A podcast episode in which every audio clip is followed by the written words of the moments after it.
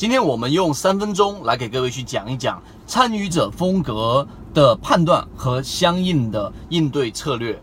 首先，我们先来看参与者风格的判断。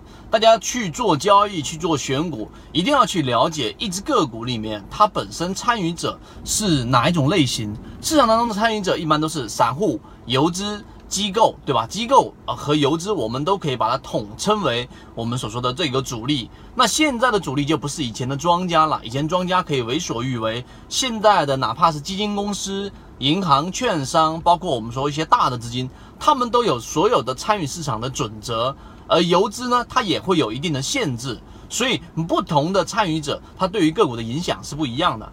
那么我们怎么样去筛选出一只好的个股，或者说一只比较容易出现短线上涨的个股呢？那么如果你是想选这种类型的，一定是要选择我们所说的啊这一种游资，或者说短期的资金。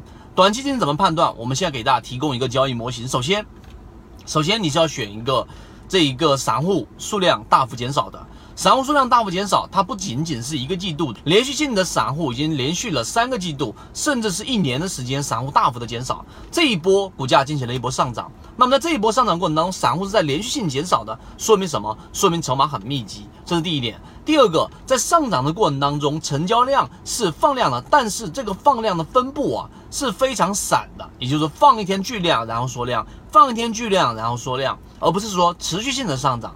那么这个成交量所反映出来的就是我们所说的这一种资金，它是以短线作为它操作的一个目标的。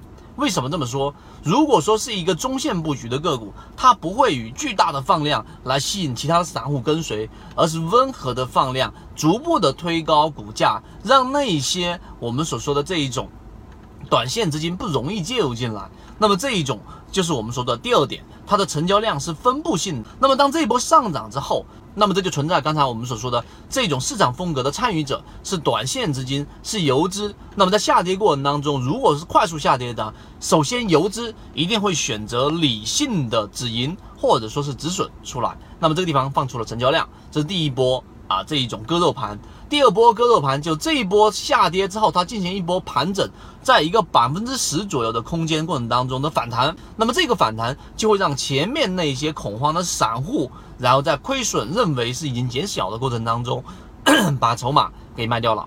那么通过刚才我们这个模型的讲解，你就会发现，首先散户数量大幅减少，说明筹码比较密密集；第二个，它的这一个。放量是间歇性的，然后是短线资金参与。第三个，下跌的快速已经把这一波短线资金全部给洗出去了。我再增加一个流通盘很小，大概是在十个亿或者说二十个亿以内。那这一种个股就说明它筹码很干净。一旦有新的资金进来，那么这样的个股就会出现一波大幅的上涨，也结合了我们前面所说的双底个股类型。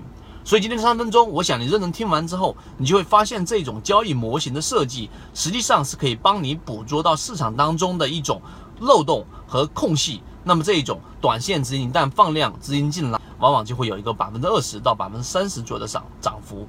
那么更多符合这种形态的个股，我们都有做了一个筛选。如果你对我们所讲这个盈利模式有感兴趣的话，可以直接找到我们。好，今天我们讲这么多，好，各位再见。